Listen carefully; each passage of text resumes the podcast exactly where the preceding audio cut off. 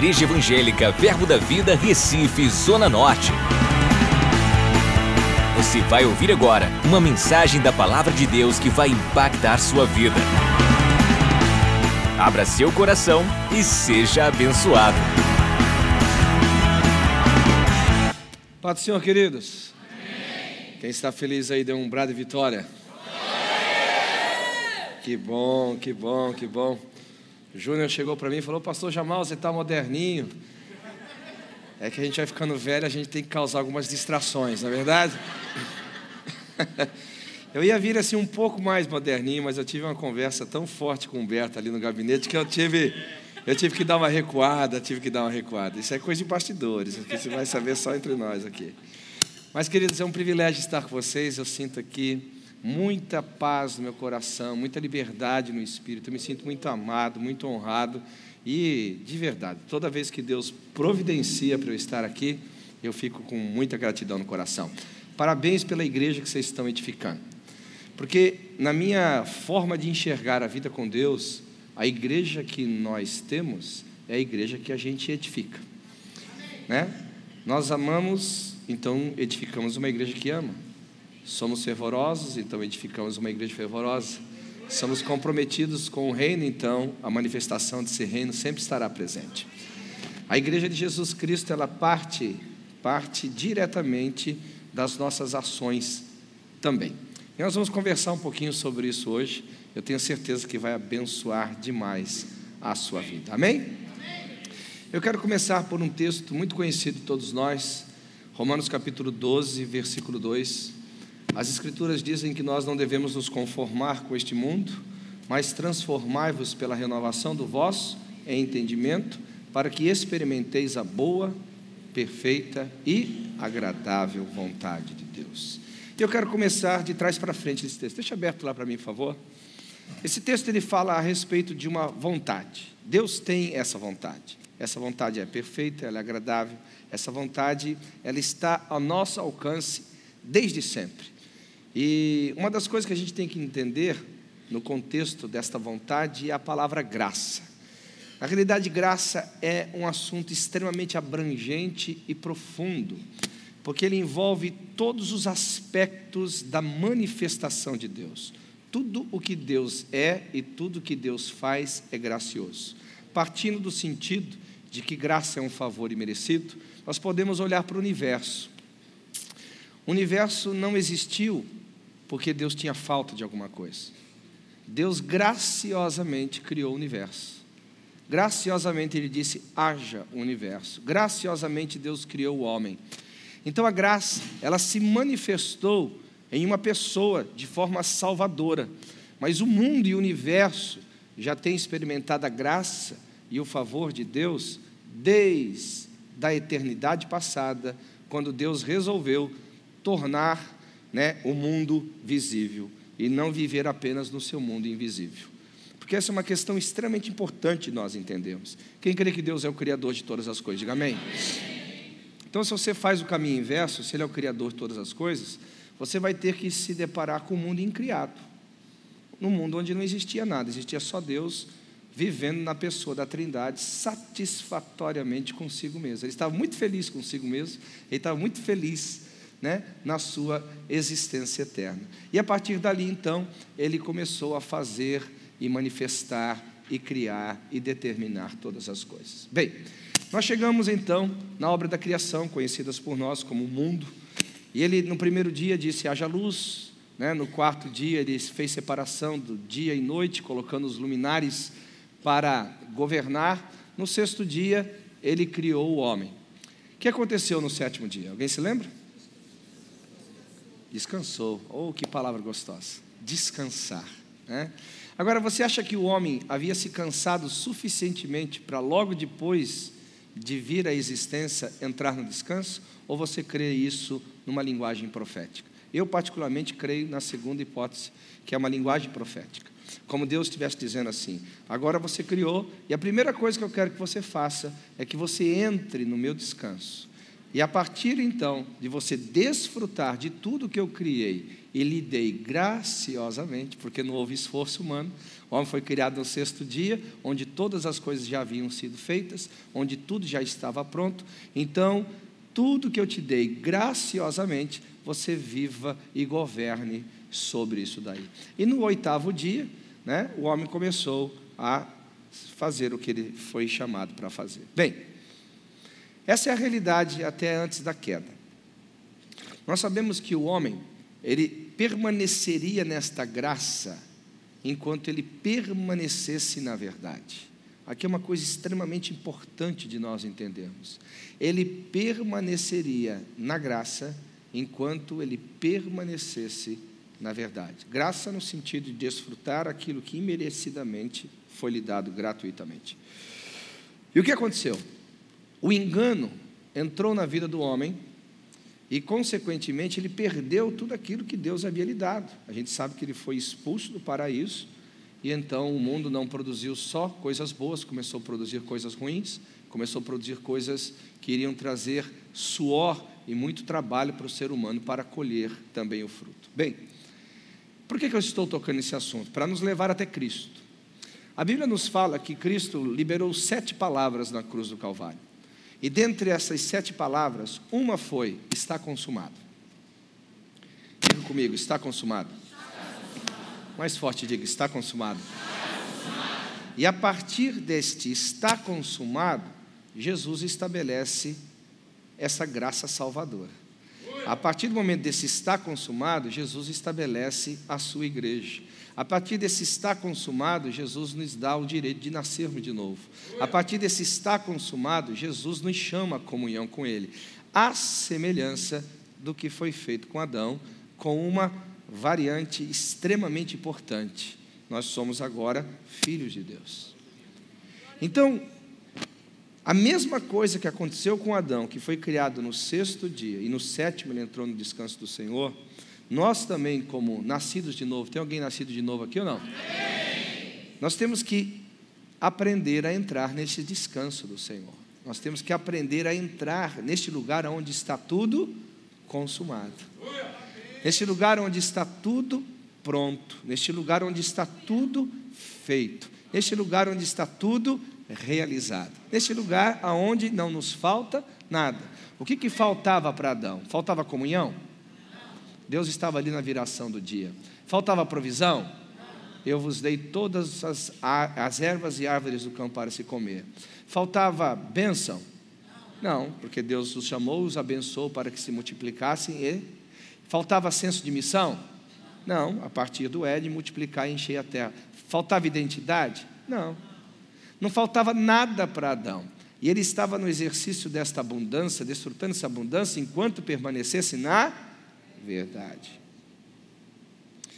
Bem, nós também precisamos entender isso hoje. Quando Jesus nos resgata e diz está tudo consumado, ele nos coloca nesse ambiente chamado graça salvadora. E aí eu quero que você leia comigo Tito capítulo 1, capítulo 2, melhor dizendo, versículo 11.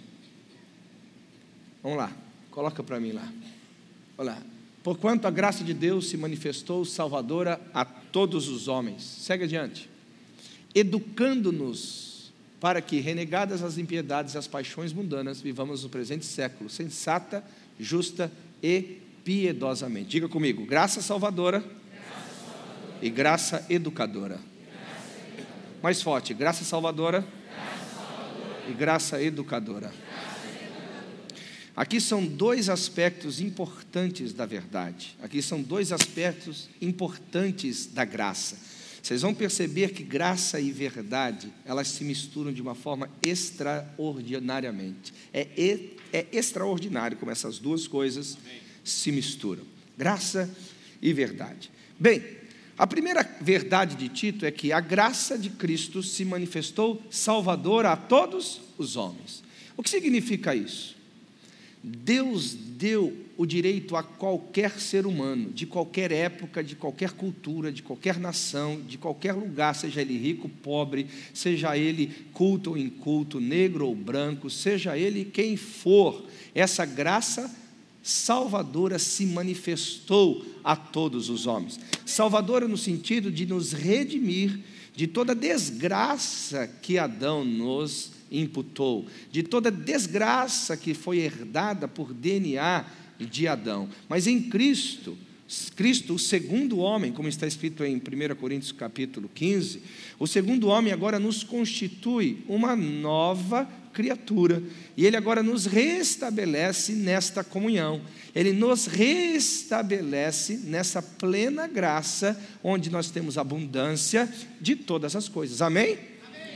E da mesma forma que Adão não precisou se esforçar para entrar e viver, nós também não precisamos nos esforçar para entrar e para viver. Mas existe uma coisa interessante que Deus falou para Adão e essa mesma verdade é atribuída a nós que somos nascidos de novo. A educação pela verdade, a educação da graça.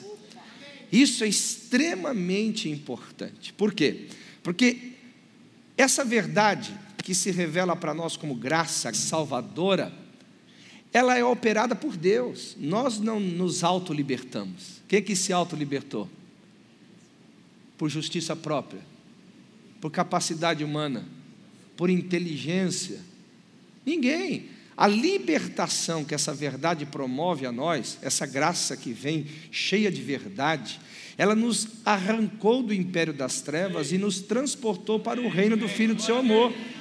Queridos, isso não é esforço humano, ninguém pode fazer isso por ninguém, só Jesus pode fazer isso por nós. Amém?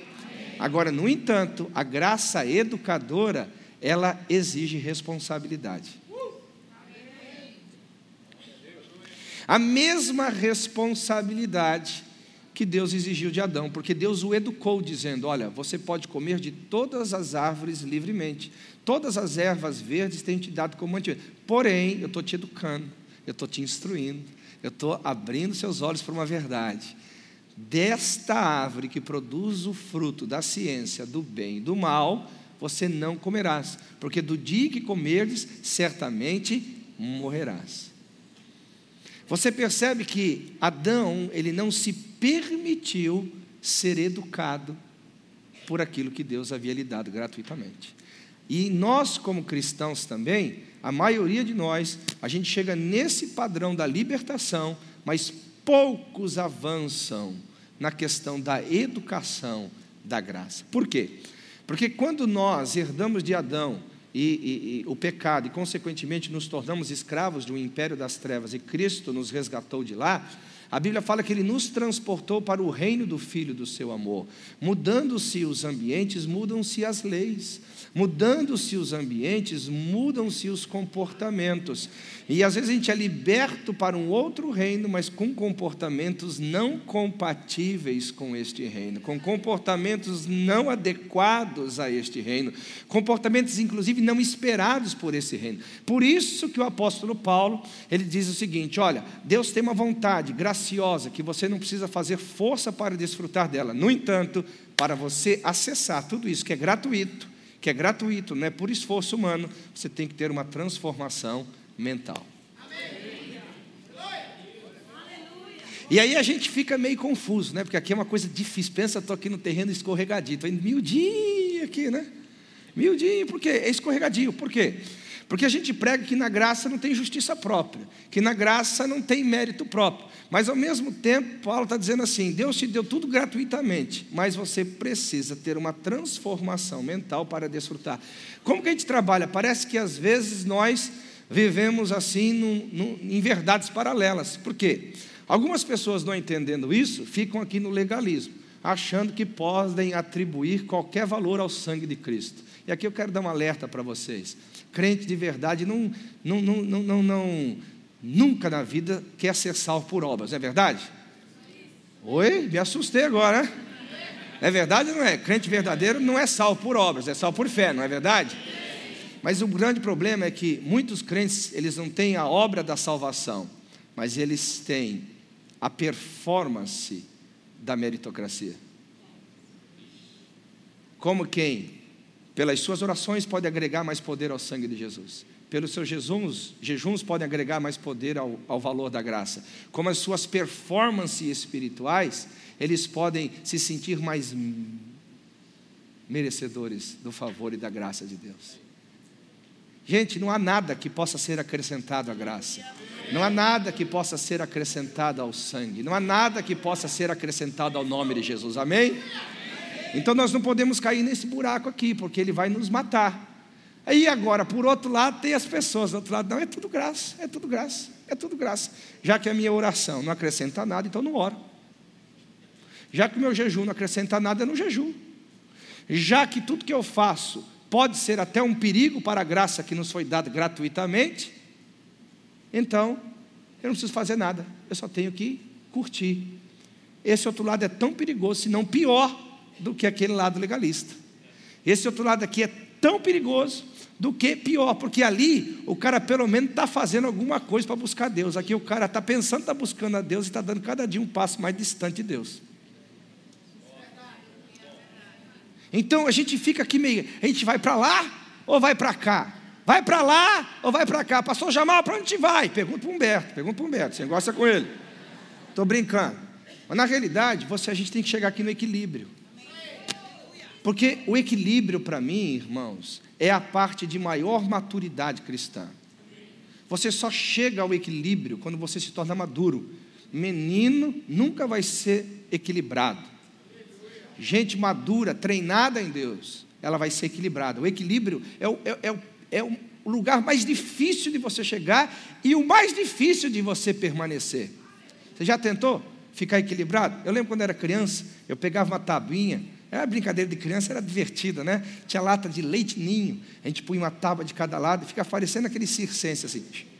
Eu já levei cada tombo, meu irmão, não sei como eu estou vivo. E vai, ah! mas chega uma hora que você vai treinando, treinando, treinando, você, você fica brincando. Cara. É? Bem, é difícil você ficar equilibrado. E na primeira distração, a gente caía. A mesma coisa na vida cristã. Então, o que, que eu acho que é o equilíbrio?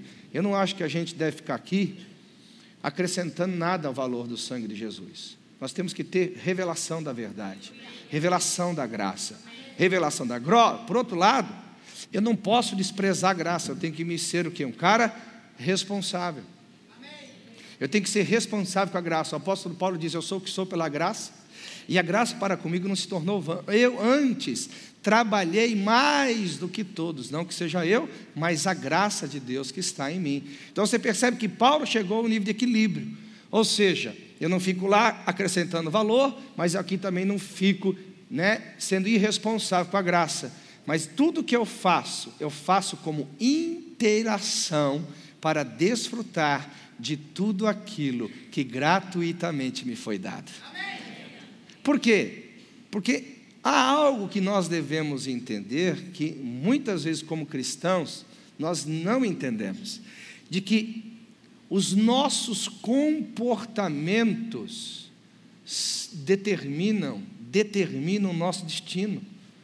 Os nossos comportamentos determinam se você vai receber vida ou morte, graça ou não porque ela foi dada gratuitamente. No entanto, a resposta que nós damos ao que Deus deu, a forma como nós interagimos com o que Deus deu, é o que vai determinar o que nós vamos viver. Por isso que o apóstolo Paulo então diz: olha, vocês precisam ter uma mudança mental para que vocês entrem no acesso. Por quê? Repita comigo, por gentileza. Os meus pensamentos, os meus pensamentos, eles governam a minha vida.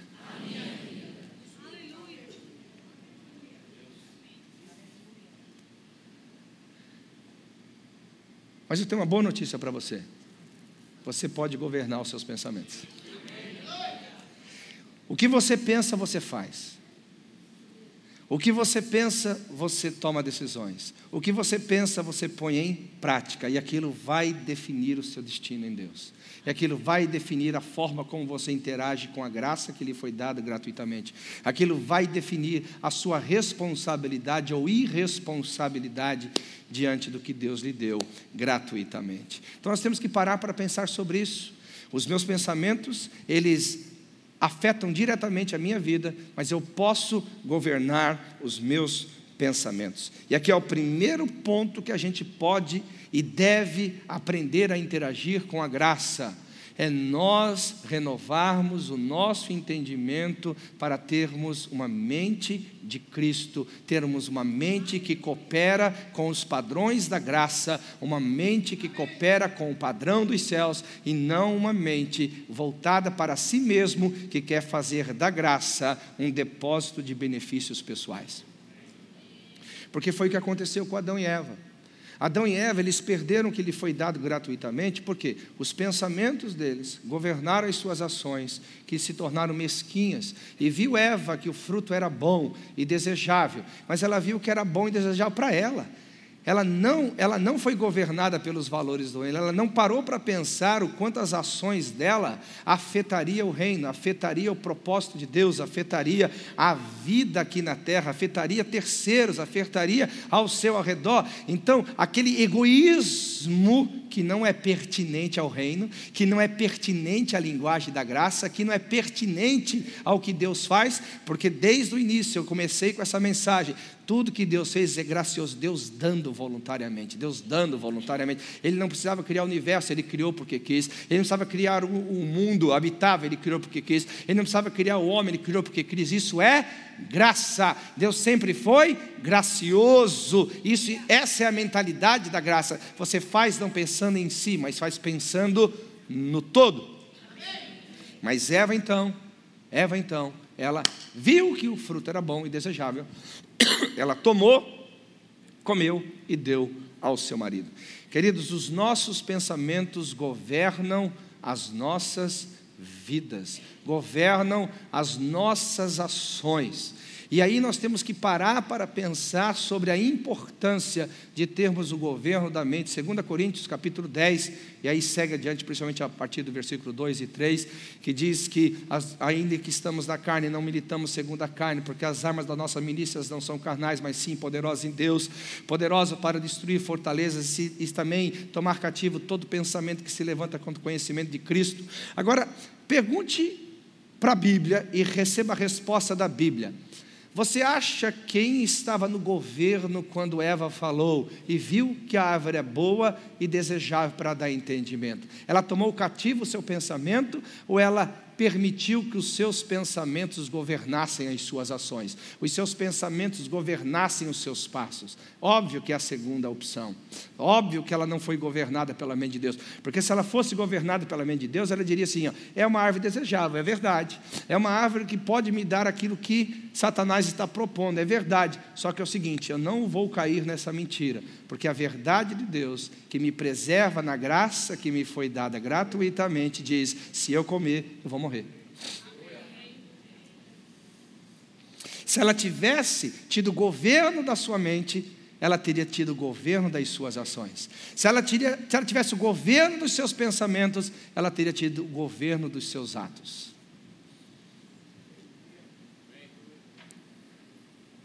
E aí a gente vai entender um pouquinho aqui sobre essa graça responsável. O que é essa graça responsável nesse sentido da mensagem? É saber que Deus me deu tudo gratuitamente, mas a minha interação com a mentalidade, com a legislação do reino, determina o quanto eu desfruto ou não dessa graça. Por quê? Irmão, pensa numa pregação mentirosa, é a pregação de que o homem não vive mais na lei.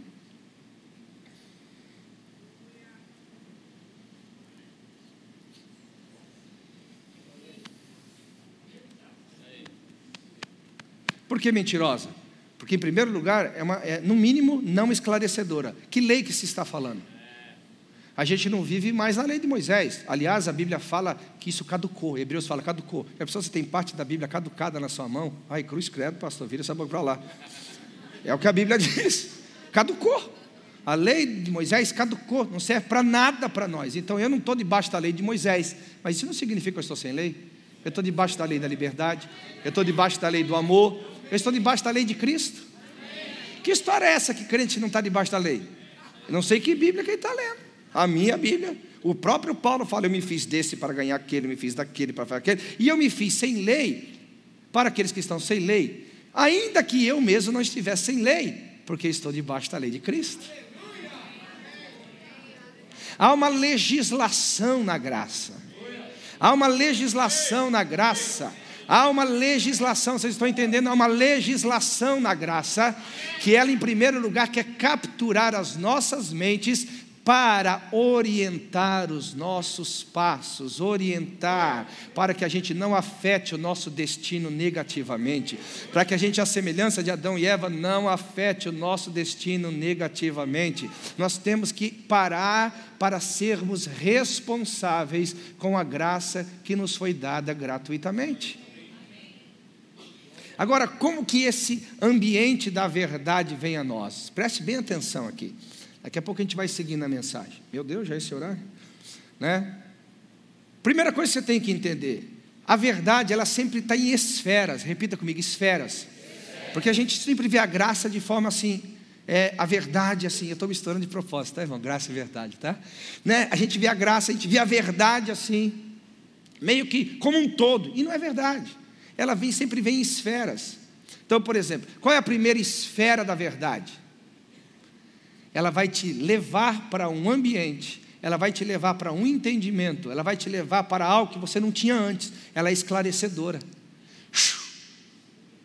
Ela abre o teu horizonte para coisas que você nunca imaginou, que você nunca pensou, que você nem sequer cogitou com ninguém. Uau! É importante isso? É, mas não é tão frutífero como a gente pode imaginar. Porque quando a verdade é exposta para nós, na realidade, ela ainda não entrou em atividade em nós. Ela é só uma verdade, mas não uma verdade em ação.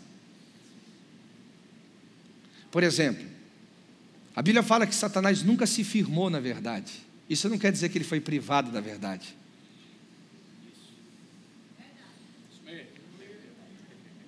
Ele nunca se firmou, porque aqui vem o grande conceito. Quando que a verdade ela entra em operação na sua vida? Não só quando ela é verdadeira, quando a verdade se torna verdade para você. É aqui que ela entra em atividade. Você quer ver uma coisa? Quantos creem em Jesus Cristo são salvos aqui? Diga amém. amém. Isso, em primeiro lugar, foi te apresentado como uma verdade. E você recebeu essa verdade como verdade sua. Você está salvo hoje? entrou em operação. Agora, quantos conhecem qualquer outro tipo de gente aí, amigos de trabalho, colegas de escola, que não são salvos? Diga amém. amém. A verdade deixou de ser verdadeira? Não. Ela apenas deixou de operar nessa pessoa, porque não é verdade para ela. O que, que aconteceu com Eva e Adão? Aconteceu que a verdade de Deus, a verdade de Deus foi trocada pela mentira do diabo. E guarde isso aqui, nós vamos tocar nesse assunto já. A verdade de Deus foi trocada pela mentira do diabo. E aí as ações de Eva e Adão foram baseadas na verdade de Deus ou na mentira do diabo? Pensa bem, isso afetou o destino deles. Isso afetou o que Deus tinha dado para eles gratuitamente. Isso afetou o que Deus havia manifestado para eles sem esforço nenhum. Isso é extremamente importante, a nossa responsabilidade total. Por exemplo, se você pega né, essa questão do comportamento, a graça educadora. O que, que diz a Bíblia no livro de Hebreus? Não precisa abrir, depois vocês lêem em casa. Hebreus capítulo 12, a partir do versículo 5 em diante, que é uma referência de Provérbios. Filho meu, não despreze a disciplina do Senhor, porque a todos quanto Deus recebe por filho, Ele disciplina. Irmão, sabe o que significa isso? A todos que Deus recebe por filho, ele disciplina. Há um paralelo na vida secular. Nossos filhos não nascem educados. Nossos filhos precisam ser educados. Quando você fala assim, que menino mal criado, você está falando de quem? Do menino ou do pai? Do pai. Você não está xingando o menino, está xingando o pai. Né? Fala, seu, né? seu mal criado, seu pai não te deu educação, não? Seu pai não te ensinou a verdade que você deveria andar nela? Todos Todos, todos nós que um dia fomos recebidos por filhos, obrigatoriamente, obrigatoriamente, precisamos passar por disciplina. Agora aqui o grande segredo, agora quero que você abra lá, a partir do capítulo, versículo 5, do versículo 12. Pode colocar aqui na Hebreus 12. Coloca lá. Segue adiante ou não? Olha lá. E está esquecida a exortação que, como filhos, discorre convosco, filho meu, não menosprezes. Olha só, não menosprezes. Presta atenção, o que, que o texto está falando aqui? Há uma responsabilidade pessoal, como que você vai interagir com, com a graça educadora. Não menosprezes. Não menosprezes a graça educadora, a verdade que te educa, não apenas que te liberta. Segue adiante. A correção que vem do Senhor, nem desmais quando por ele for, é, é reprovado. Segue adiante, por favor. Porque o Senhor corrige a quem ama e açoita o filho a quem recebe. A disciplina que Deus está falando aqui não é paulada na cabeça, porque nem coxo velho, irmão, volta para o coxo toda vez que for comer, tomar uma paulada na cabeça, não é verdade? Disciplina aqui é convergir para os valores do reino. Isso que é a palavra aqui, disciplina. Agora você foi transportado do império das trevas. Cara, eu preciso convergir a sua forma de pensar para os valores do reino. Eu preciso mudar a sua cultura terrena, a sua cultura carnal, a sua cultura egoísta para as culturas do filho do seu amor. Eu preciso agora mudar a forma de você pensar, porque eu preciso que você tenha agora comportamentos correspondentes com a graça que se manifestou salvador a todos os homens. Amém? É isso que Deus fala, é uma linguagem de amor, é uma linguagem de quem quer o interesse do próximo, é uma linguagem de quem quer o crescimento do próximo. Mas, olha lá, versículo 7. É para a disciplina que perseverais. Deus vos trata como filhos, pois que filho há que o pai não corrige? E aí vem uma cacetada na cabeça da gente. Segue adiante, versículo 8. Mas se estáis sem correção, de que todos se têm tornado participantes, logo sois bastardos e não os filhos. Então, deixa eu te falar uma coisa, querido. Esse tipo de pregação, que o camarada não tem responsabilidade nenhuma com a graça, e os seus comportamentos são seculares, mundanos, pervertidos, à semelhança de Eva, que com mentalidade egoísta pensou só nos seus interesses, esse camarada, ele é outra coisa senão bastardo. Por isso que Deus não corrige ele. E ele pensa que ele está na graça. Ele não está na graça, ele está na bastardia, porque Deus não corrige filho do diabo. E ele pensa que nada lhe acontece, nada lhe muda, nada lhe causa constrangimento. Ele pensa, estou na graça, não tem condenação. Lógico, Deus não vai condenar o filho do diabo, está condenado. É muito forte isso, queridos. Porque qualquer filho que um dia foi transportado do império das trevas e foi para a graça que se manifestou salvadora, agora ele vai ser educado por essa graça. Ou seja, seu comportamento aqui não está correspondente à graça, seu comportamento está afetando o destino profético, o seu comportamento está atrapalhando o plano que eu tenho para a sua vida e para o seu ministério, o seu comportamento precisa ser mudado. O pai corrige a todo que ama. Se estáis sem correção, o texto é muito claro. Se estáis sem correção, isso não é graça, isso é bastardia. Então tome cuidado, meu querido. Se você faz o que faz, fala o que fala, procede como procede, e não tem a tristeza do Espírito operado no seu coração que produz arrependimento, você só tem uma coisa: bastardia sobre a sua vida. Eu te aconselho, busque nascer de novo. Busque vir para o seu Pai pelo arrependimento e novo nascimento. Está comigo aqui ou não? Amém. Aleluia. Vamos seguir adiante aqui. Vamos seguir adiante. A graça, vamos lá, vamos lá, vamos lá, vamos lá. Segue lá, versículo 9. Além disso, tínhamos nossos pais que, segundo a carne, nos corrigiam, respeitavam, nós havemos de estar em maior submissão ao Pai espiritual, então viveremos? Segue. Pois ele nos corrigiam por um pouco tempo, segundo o que melhor lhe parecia, Deus, porém, nos disciplina para aproveitamento, a fim de que, a fim de que sejamos participantes do que? Da sua santidade, a fim de que participa. Então, o que, que o texto está falando? Existe uma santidade posicional que você recebeu ela quando foi liberto do império das trevas. Aqui você não pode fazer nada por isso, ela é posicional, você está em Cristo. Mas o que o texto está falando aqui, que eu quero não só uma santidade posicional, eu quero uma santidade vivencial. Como filhos da luzes no meio de uma geração perversa, como filhos da luzes, filhos da graça no meio de uma geração corrompida. Amém? Vamos lá, segue adiante. Olha só, toda disciplina com efeito no momento não parece ser motivo de alegria, mas de tristeza e ao depois, entretanto, produz fruto pacífico. Agora aqui, novamente, a responsabilidade da graça vai produzir fruto pacífico em quem? Exercitado, exercitado. Você não cresce da noite para o dia na santidade comportamental. Você nasce de novo imediatamente, mas nessa santidade comportamental, você precisa do quê? Você precisa de tempo. E tem uns que estão assim, uns 250 anos, estão reclamando, estão brincando. né? Mas você precisa de tempo para andar nessa santidade comportamental. Glória a Deus, né? Que são os frutos de justiça. Agora a gente chega aqui novamente ao ponto que eu estou trabalhando. Eu não posso mudar comportamento de quem não tem entendimento. Porque se eu fico aqui, aqui é a graça, aqui é, é a forma legalista que a gente trabalha com a graça. Você vai para o inferno, porque você está fazendo isso. Você é o filho do capiroto, você tem um quadridente, não tridente, porque você é filho dele, né? E vai.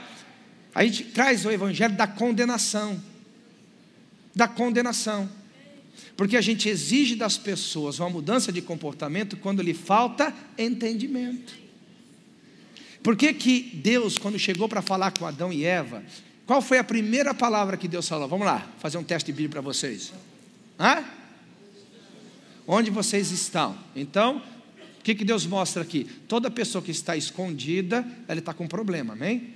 Porque a vida sempre é na luz. Qual foi a segunda pergunta que Deus fez: Por que comestes do fruto da árvore que eu disse para não comer?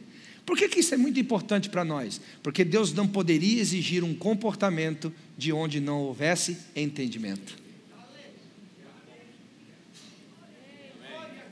Então, aqui, essa graça, ela tenta mudar o estereótipo ela tenta mudar só os comportamentos, ela tenta mudar as pessoas na força. Mas o que a gente tem que fazer? A gente tem que levar essa pessoa para essa graça. Falar, meu querido, vem cá, está consumado está consumado, é tudo teu. Olha aqui essa verdade que esclarece, essa verdade que abre os olhos, essa verdade que mostra um horizonte que não é, havia sido percebido ainda, essa verdade que mostra uma graça que até hoje a religião havia obscurecido, você mesmo não havia entendido com tanta profundidade. Essa é a graça, essa é a graça. A partir daqui, agora você tem total autoridade de ter o governo da sua vida, porque você tem a mente transformada por esta verdade.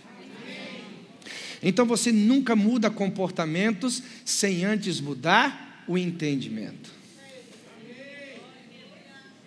Ao longo da minha vida, por exemplo, é, é, eu fui ministério, fui pastor por muitos anos, hoje estou mais na itinerância, mas eu já me deparei com isso, de você tentar falar, camarada, você precisa mudar. E acho que só eu, né? Aqui não acontece essas coisas, né?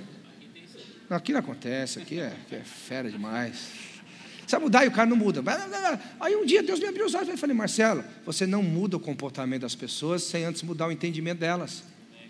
Por quê? Vou te explicar como que isso é verdade. Por exemplo, Deus não havia dado uma palavra. Olha, quando vocês entrarem na terra, vocês não vão pegar nada, tudo vai ser consagrado ao Senhor. Mas teve um camarada chamado Acã, um camarada chamado Acã, que ele falou, ele viu, uma barra de ouro, uma capa babilônica, ele teve vontade. Ele foi lá e aprontou o que aprontou.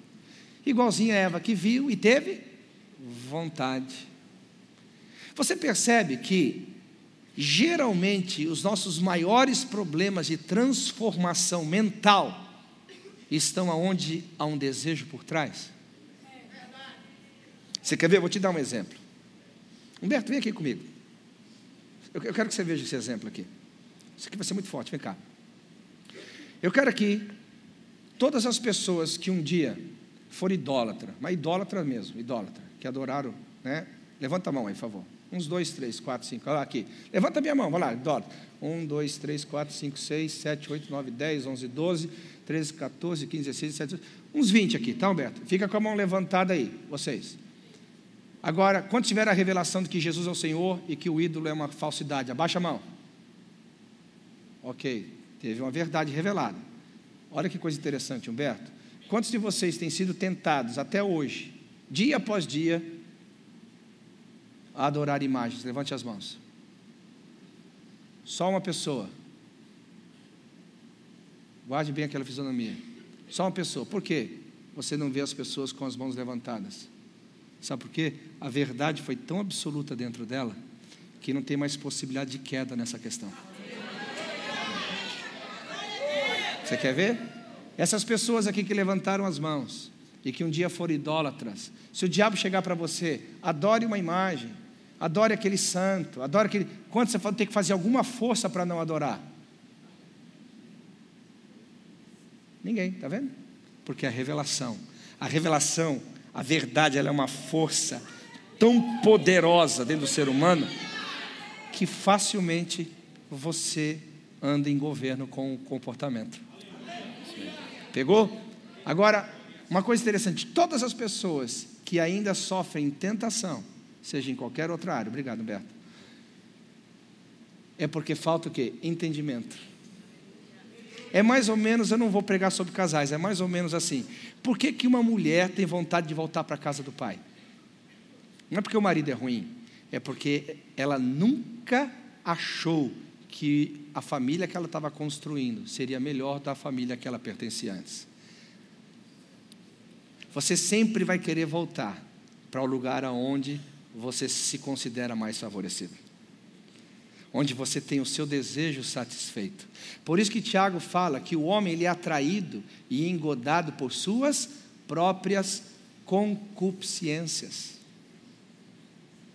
Aqui que a verdade, que é chamada graça, graça que é chamada de verdade, ela nos faz manter e interagir com o que Deus nos deu. Então, outras áreas de nossas vidas, por exemplo, outras áreas da nossa vida já não é tão comum. Eu não vou pedir para ninguém levantar as mãos aqui. Por exemplo, por que, que um dos grandes problemas do ser humano, isso não é um problema da igreja, não, o problema dos seres humanos é a questão do adultério, da fornicação, da lascívia. Por que será? Já parou para pensar? Porque aí não é uma questão de libertação. Sexo é uma questão de educação. Idolatria é libertação, é uma coisa que entrou em você, que não faz parte da sua existência. Sexo, você nasceu com ele. Então você tem que educar a sua vida sexual na graça. Educar a sua vida sexual na graça. Eu estou usando o sexo para ser aqui a referência. E existem muitas outras áreas de nossas vidas que você nunca vai ser liberto. Ou você educa para que tenha um comportamento adequado à graça, ou você, ou você vai sempre estar aquém do que Deus quer que você viva.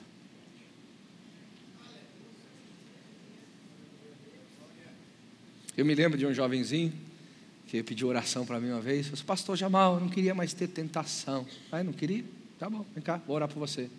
Senhor, que ele vire brocha agora. Que isso, pastor? Exagerou na oração. Eu falei, irmão, só tem uma forma. Não tem outra. Aliás, tinha outra, mas eu achei isso muito novo. Eu falei, qual que era, pastor? Te matar. Só defunto. E eu nunca que não tem desejo. Você quer qual dos dois? Eu falei, não, pastor, não quer. Então, meu amigo, vai disciplinar a sua vida sexual. Vai educar a sua vida sexual. Mas, pastor, como que eu educo a minha vida sexual? Seus olhos. Uma forma. Por quê? Pastor, mas como que meus olhos? Falei, ô oh, camarada, vai ler a Bíblia. Vai ler a Bíblia. Como funciona a mulher e como funciona o homem. Falei, pastor, mas onde está escrito isso? Vamos para Gênesis então. Ali está a essência de como funciona o homem. A Bíblia fala assim: e viu Adão a Eva, e viu. O homem é pelo que vê. É verdade? O homem é pelo que vê. O homem vê e fala: tentação, não, provação. Não, estou brincando. né? Então, pelo que vê. Agora a mulher, qual que é a mulher? O que, que o Adão falou para Eva? Essa sim osso dos meus ossos. Imagina a mulher fazendo, ah, é mesmo, é verdade, sou eu.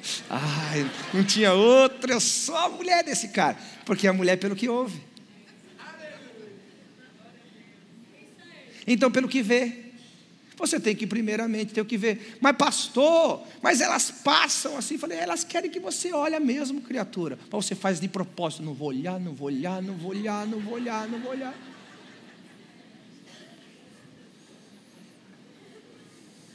Ele brincando comigo, pastor, mas de vez em quando não passa assim uns pensamentos na sua cabeça. Eu falei, cara, você tem revelação? Pai, pastor, como é que você lida com isso? assim, quando passam aquelas assim, fala, Deus só caprichou nessa. Aí eu falo assim, eu tenho uma melhor em casa, aleluia. Educação. O, o que acontece, vem cá comigo. O que acontece nessa área da educação, vem cá. Vou tentar ilustrar aqui com um programa de televisão. Imagina que você está assistindo um programa de televisão, ok? Aí o cara está falando tudo que você não concorda. Tudo contra a tua fé, tudo contra os seus valores morais, tudo contra os seus valores éticos. Ele está falando, falando. O que, que você faz? Se você for aqueles crente pentecostal, você já entra logo né, na testa do cara. Está amarrado em nome de Jesus, eu te repreendo. Fecha a boca desse cara. Ah! Não é assim? Você já manifesta o espírito de girar e aí. Ah! Não é? Irmão, deixa eu te falar uma coisa. Tem uma coisa muito mais fácil de você vencer. Sabe o que você faz? Muda de canal. A mesma coisa é com a mente. Você tem que educar no que você está pensando. Então, se a minha forma de pensar define a minha vida e a minha forma de viver vai afetar diretamente o meu destino, eu tenho que começar a pensar sobre o que eu estou pensando. Eita, que coisa boa! Quantos aqui já pensaram sobre o que você está pensando, se o que você está pensando é o que Deus gostaria que você pensasse? A gente não tem esse exercício. Espera um pouquinho. Né? Depois que eu entrei nesse nível de revelação, havia um pensamento na minha cabeça. Ah, antigamente me dá um sentimento de pecado. Ah, irmão, eu garanto que muita gente assim sente assim também. Meu Deus do céu, eu, eu saí de casa e não coloquei o capacete de salvação. E é por isso que eu estou pensando essas coisas ruins. Ai meu Deus, que coisa horrível, meu Deus do céu. Ah! Não é? Eu sei que tem muita gente que está identificando comigo, só que vocês não têm coragem de falar. E aí eu falei, meu Deus, que pensamento. É um sentimento de pecado, de impureza, de sentimento ruim no coração. Aí eu falei, espera um pouquinho. Eu não criei esse pensamento. Eu não gerei ele dentro de mim. Eu não desejo esse sentimento. E segundo as palavras, esse sentimento não está de acordo com a vontade de Deus. O que, que eu fiz? Parei de pensar neles. Simples. Mudei de canal. Ah, aí fui para Colossenses. Pensar nas coisas que são de cima. Aleluia. Onde Cristo está sentado à direita de Deus. Irmãos, é um exercício mental. É um exercício. Você vai educando a sua mente na graça. Espera um pouquinho, tem tanta coisa boa para pensar: da graça, do favor de Deus, da misericórdia de Deus, da bondade de Deus, do poder de Deus, do nome de Jesus, da Nova Jerusalém. Esse dia eu estava, sentei com meus filhos lá, ei gente, deixa eu falar uma coisa para vocês. Olha, vou te falar da Nova Jerusalém, vamos pensar nas coisas que são do alto. Aí comecei a falar para eles Nova Jerusalém, que lá na Nova Jerusalém a porta vai ser enorme, que vai ser de uma pérola só. Lá vai ser tão rico que a gente vai andar em cima do dinheiro, irmão. Vai, vai ter tanto dinheiro que nem vai caber no nosso bolso. A gente vai andar em cima do dinheiro, em cima. Vai ter tanto dinheiro que a gente vai construir os muros de pedras preciosas. E eu falei isso para os meus filhos, falei, e mais, vai ter lá o rio da vida. E eles, ó, criança, vai poder nadar? Falei assim, ah, lógico. Eu não sei, mas falei que pode. E vai, qualquer coisa e tal, e vai ser uma maravilha e tal. E aí comecei a levar eles. Aí eles falaram, papai, e lá no céu vai ter cachorro? Eu falei assim, não sei não, mas cavalo tem.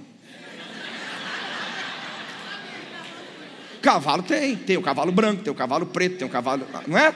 Tem os cavalos de fogo, seus cavaleiros que vieram buscar Elias. Cavalo eu tenho certeza. Então, e eu fui brincando com eles e tal, e tal, e tal, e tal, e tal. Por quê? Eu estou treinando eles a pensar nas coisas que são de cima. Porque o que, que Paulo fala? Gente, se a gente pensar só nas coisas que é deste mundo, a gente vira miserável. Eu não quero virar miserável. Eu estou na graça, a graça é abundante, a graça é triunfante, a graça nos leva a um padrão de vida que a vida humana não pode chegar lá, a graça nos leva a um valor em Deus que humanamente a gente não chega lá, mas a graça nos leva. Mas eu tenho que treinar a minha mente para experimentar tudo isso. Então digo para o seu irmão, a partir de hoje, Você tem que pensar o que você está pensando para ver se o que você está pensando é o que Deus queria que você pensasse. A Bíblia fala assim, né, que o verdadeiro amor não suspeita mal. Como que não vou suspeitar mal? É um treinamento. É um treinamento. Então, por exemplo, o diabo vem lá, põe um pensamento lá, contra o pastor Humberto aqui. Tem uma ovelha aqui que está com um pensamento ruim do pastor Humberto. Olha que pecado que está caindo. Pastor Humberto, um homem bom. Um homem que entregou sua família para servir no altar de Deus. Um homem que põe seus dinheiro para servir a obra de Deus, que põe a sua influência para servir a obra de Deus, que põe sua influência para servir as pessoas. Uma pessoa que ama, que respeita. Que...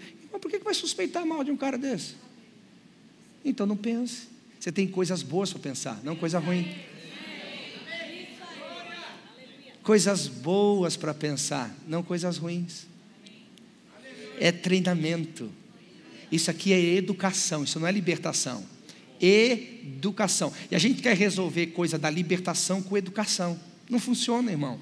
É a educação, ela nos mantém no ambiente que Deus nos libertou.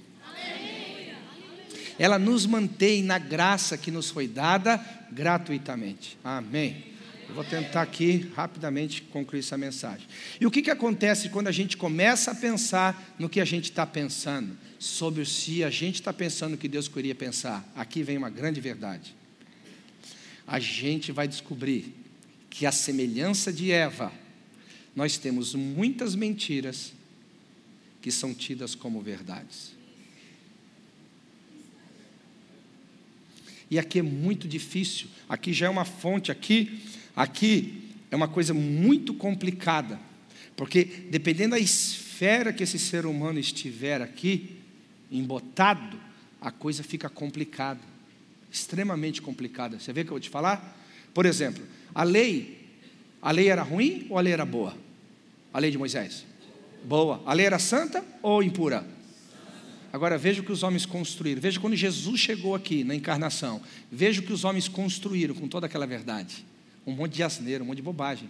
Uma religião rejeitada por Jesus, um sistema rejeitado por Jesus.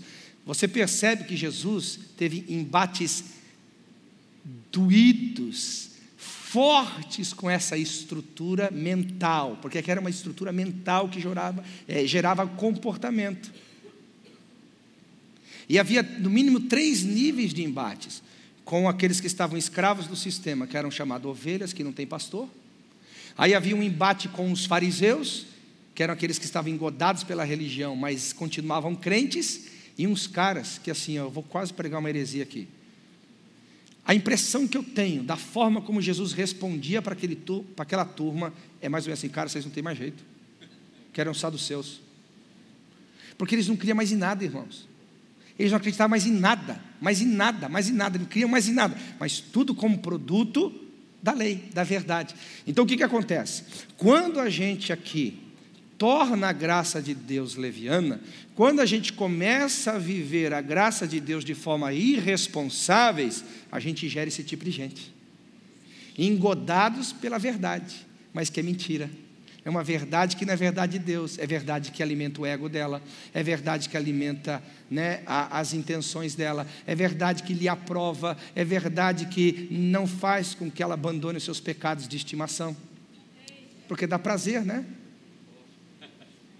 Dá prazer, tudo que dá prazer, tudo que dá prazer é difícil de tirar da vida da pessoa.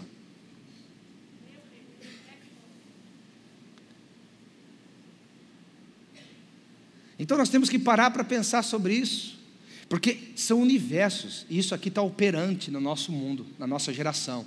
Nós temos sido bombardeados na internet, nós temos sido bombardeados com livros, nós temos sido bombardeados por pregadores, temos sido bombardeados por muitos tipos de pensamentos. Isso aqui está mais presente na nossa vida do que a gente possa imaginar.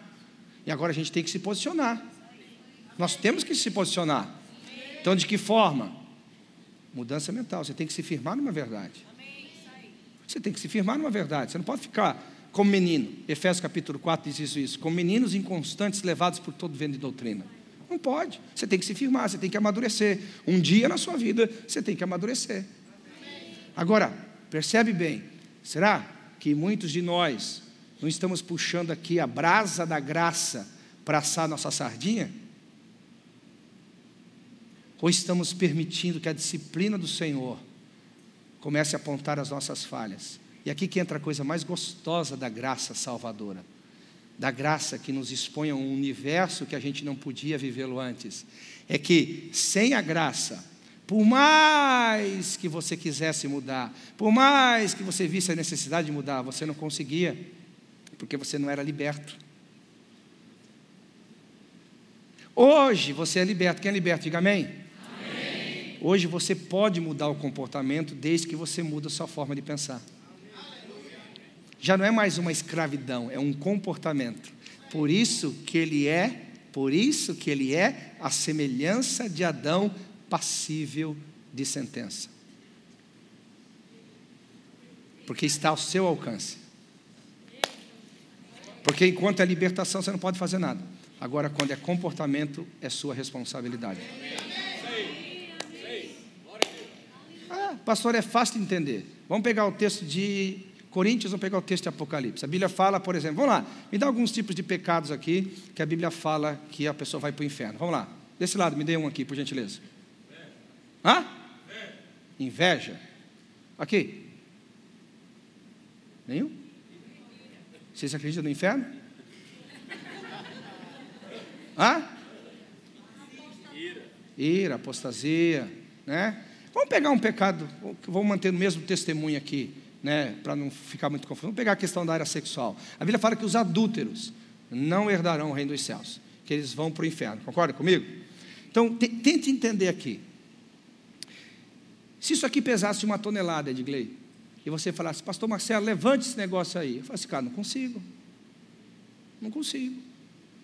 Ah, você vai queimar nas chamas do inferno, seu sem vergonha, porque você deveria carregar uma tonelada. O que, que eu poderia acusar você de in? injusto, injustiça? Concorda comigo? Agora, quando Deus fala que um adúltero ele vai para o inferno e a gente cria as doutrinas equivocadas da graça, dizendo que eu posso continuar sendo um adúltero e mesmo assim eu vou para o céu, o que, que eu estou querendo dizer? Um engano. Por outro lado, se eu também crio, do outro lado, a doutrina, lá do outro lado, a doutrina, de que eu não tenho força nenhuma para viver livre do pecado, e se Deus me jogar no inferno, que eu estou chamando ele do quê? De injusto. O equilíbrio. O equilíbrio. Então Deus não vai ser injusto, vai exigir de você um comportamento que não lhe é cabível, que não lhe é possível, que não lhe está à altura de viver.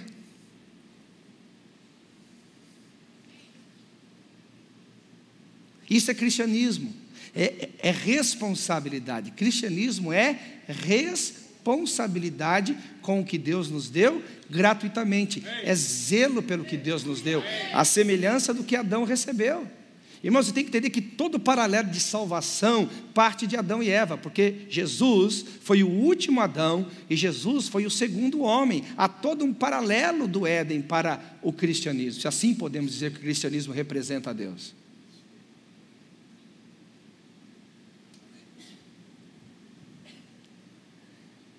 E aqui entra, e eu vou tentar terminar com essa parte. Quem que é o agente mais importante nesse processo todo aqui? Quem que é o agente mais importante nesse processo, né, de transformar a graça salvadora na graça educadora, de a graça salvadora que nos liberta e a graça é, é, educadora que nos ensina a andar no caminho da salvação. Quem é a pessoa mais importante aqui? A pessoa do Espírito Santo. Por quê, queridos? Eu posso aqui, como estou, uma hora e cinco minutos pregando. Se tornar só um discurso, só mais uma pregação, só mais uma prédica. Porque o homem não convence o homem, a religião não transforma o homem. Nenhuma instituição humana pode mudar o próprio ser humano.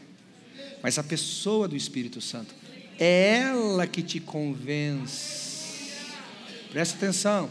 A pessoa do Espírito Santo é ela que te convence do pecado. João capítulo 16, versículo 8. A primeira a primeira missão, ou a primeira característica do Espírito Santo é nos convencer do pecado. A primeira, a primeira. E eu costumo dizer, se um crente, ele, ele, ele, ele não é convencido do que é pecado, ele não muda comportamento, porque ele nunca vai deixar de fazer aquilo que ele não julga errado. E agora que é o grande problema desta graça, que eu não considero graça ou a abordagem dela equivocada, quando ela aprova um comportamento pela graça que Deus desaprova. Então o que acontece? Esses ministérios automaticamente entram numa rota de colisão com o Espírito Santo. Porque se o Espírito quer convencer, na verdade, sobre o que é pecado, e você ensina a mentira dizendo que Deus aprova, como é que vai ficar isso aqui? Se nós quisermos andar em, em, em comunhão com o Espírito Santo, o nosso papel é criar um ambiente propício para que ele possa agir. É criar a, a, a, atmosfera propícia para que ele possa fazer o que eu não posso fazer. Por exemplo, não foi dada ao ministério do Espírito Santo a reconciliação, mas foi dada a mim.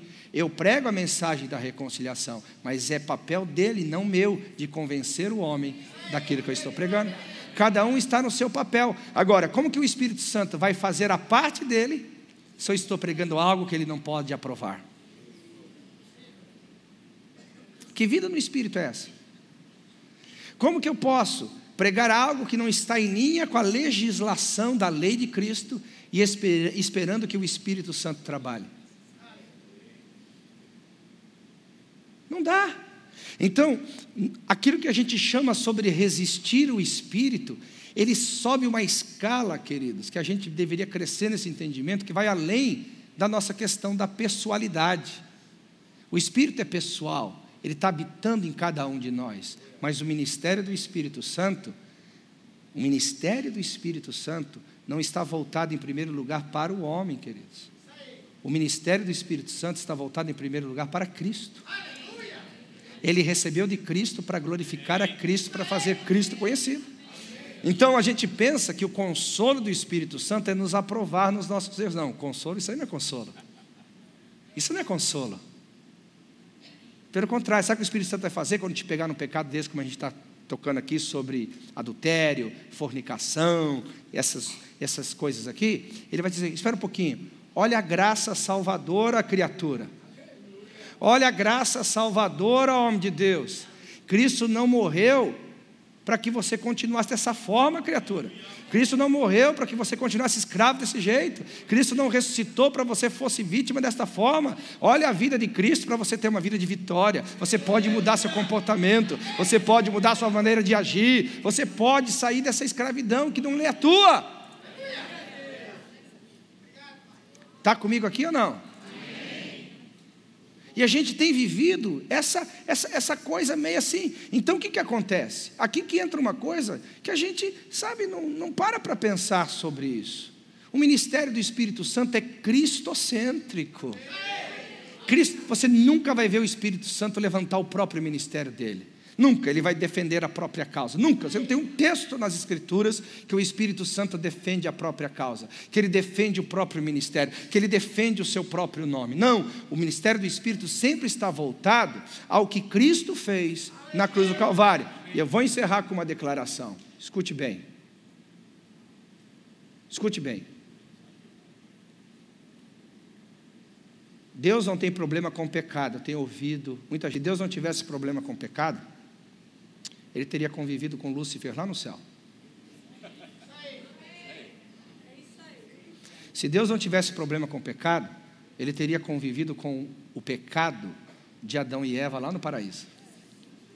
Se Deus não tivesse problema com o pecado, ele não precisaria ter exterminado a raça humana e poupado só Noé e a sua família. Se Deus não tivesse problema com o pecado, ele não teria, pela atitude de falta de fé de Abraão, ainda que foi o pai da fé, descendo para o Egito, quando Deus havia dito não, e consequente disso, o povo ficou 430 anos escravos no Egito. Deus sempre tem problema com o pecado. Eu vou te provar a maior evidência do problema que Deus tem com o pecado. Olha para Cristo.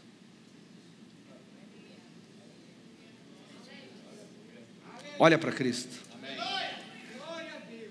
Todo flagelo que Cristo sofreu, toda dor que ele sofreu, todas as chagas que veio sobre ele, toda enfermidade que veio sobre Cristo. Sabe o que é aquilo ali? Como Deus é o pecado.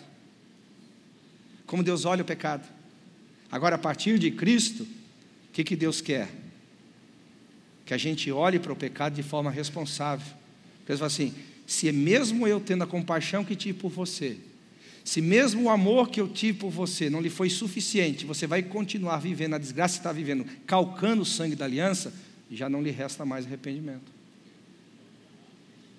Você tem que ter uma lei responsável, responsável pelo sacrifício de Cristo. Aí aqui está a mente renovada. Quem, tem, quem quer ter a mente de Cristo? Diga amém. amém. Aleluia. Esquecendo as coisas que para trás ficam, prosseguindo para a soberana vocação. Então você está aqui no meio.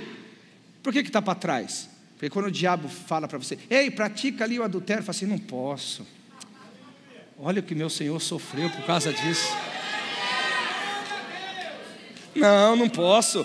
Olha, foi, foi o adultério que levou Cristo a ser pisado, humilhado, levado à mazela dessa forma. Eu não posso fazer uma coisa que levou o meu Senhor a sofrer tanto como sofreu. Eu não posso, eu não posso de jeito nenhum. Não posso, não, não. Eu digo não, eu digo não para sua proposta. Mas é bom, pode ser bom, mas eu não quero, eu não quero, porque isso vai ferir o sacrifício do meu Cristo.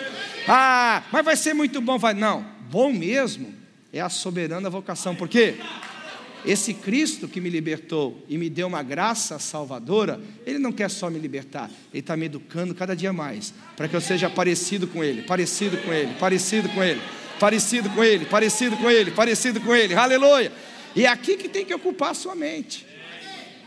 Hoje eu amanheci mais parecido com Cristo, hoje eu estou sentindo mais como Cristo sentiu. Amém? Então, terminando, coloque lá o que a Bíblia fala sobre o que nós devemos pensar. Pensa aí com o seu irmão o que você tem que pensar. Tudo que é puro, tudo que é santo, tudo que é amável, tudo que tem boa fama, isso você tem que pensar. E eu peguei só um aspecto aqui, a questão da santidade e prosperidade, e vida de amor, e vida de misericórdia, e vida de igreja, e vida de evangelismo, tantas outras coisas que a gente tem que mudar a nossa forma de pensar para mudar os nossos comportamentos. E bem, fique em pé, por gentileza. Só para você acreditar que está terminando. Isso aprendi com o Luciano Subirá. Mas veja só. Então escute bem aqui, escute aqui. Vou terminar a pregação por onde terminei. O que, que fez Eva desejar? Olha só. Ela viu que o fruto era bom aos olhos, bom e agradável para dar o quê? Entendimento. Deixa eu resumir isso. Ela encontrou prazer fora de Deus. Essa é a linguagem que Eva traduziu para Deus. Qual que é a linguagem do pecado? Qual que é a linguagem da carnalidade? Por que, que você vai pecar? Por que, que você vai para a carnalidade? Escuta bem, sabe por quê? Como Deus escuta lá nos céus? Eu não sou suficiente para você. Quando o homem encontra no adultério mais prazer do que em Deus, na mentira, mais prazer do que em Deus. Na ira, na cólera, na maledicência, mais prazer do que em Deus. No roubo, mais prazer do que em Deus. Qual que é a linguagem nos céus? Deus, você não é suficiente. Eu preciso de algo mais para me satisfazer. Por isso que fere Deus a linguagem da carnalidade. Por isso que fere a Deus a linguagem de comportamentos que nos tiram do propósito, nos tiram do valor que Deus quer nos levar. A super quinta é uma super vida. Não é, não é para se resumir num culto, é para você traduzir para a vida, seu dia a dia, sua família, seus negócios, Aleluia. Olha para o seu irmão, esse vai te pagar o jantar hoje, aleluia. Ele não sabia disso, mas é a revelação, a revelação liberta, a revelação liberta, amém? Vira para ele e diga assim: a partir de hoje, tudo que você for fazer, pense primeiro. O que você está pensando, que está te levando a fazer, o que você vai fazer, ou o que você está fazendo. Isso vai mudar a sua vida, eu garanto. Você vai ter muito mais facilidade de andar no Espírito, você vai ter muito mais facilidade de dizer não, você vai ter muito mais facilidade de dizer sim para Deus, muito mais facilidade de todas as coisas. Bem, só foi a introdução da mensagem, viu, Humberto? Outro dia eu venho pregar.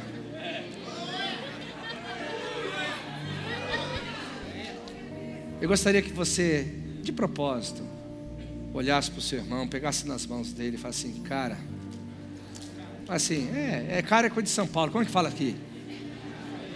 É cara também, já está tá globalizado o negócio aqui, né? Fala assim, cara, não é sério, você fala, cara, nós somos família. Será que a gente não pode entrar em acordo para criarmos uma cultura dos céus? Porque se você tem a mesma cultura que eu tenho, as mesmas práticas que eu tenho, a verdade vai ficar fortalecida. É mais fácil a gente educar os que estão chegando agora. Agora, se você tem uma, você tem outra, outro tem outra, quando o camarada chega aqui, não sabe quem vai seguir. Vamos criar a cultura do reino? Vamos criar a cultura do reino aqui?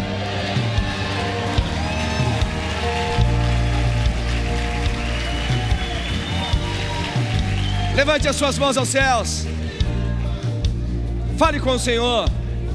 Fale com o Senhor a respeito do que essa palavra alcançou seu coração. Faça dessa verdade o fruto da sua oração agora, enquanto o ministério de música vai adorar ao Senhor. Aleluia. Ele nos redimiu, nos redimiu com seu amor.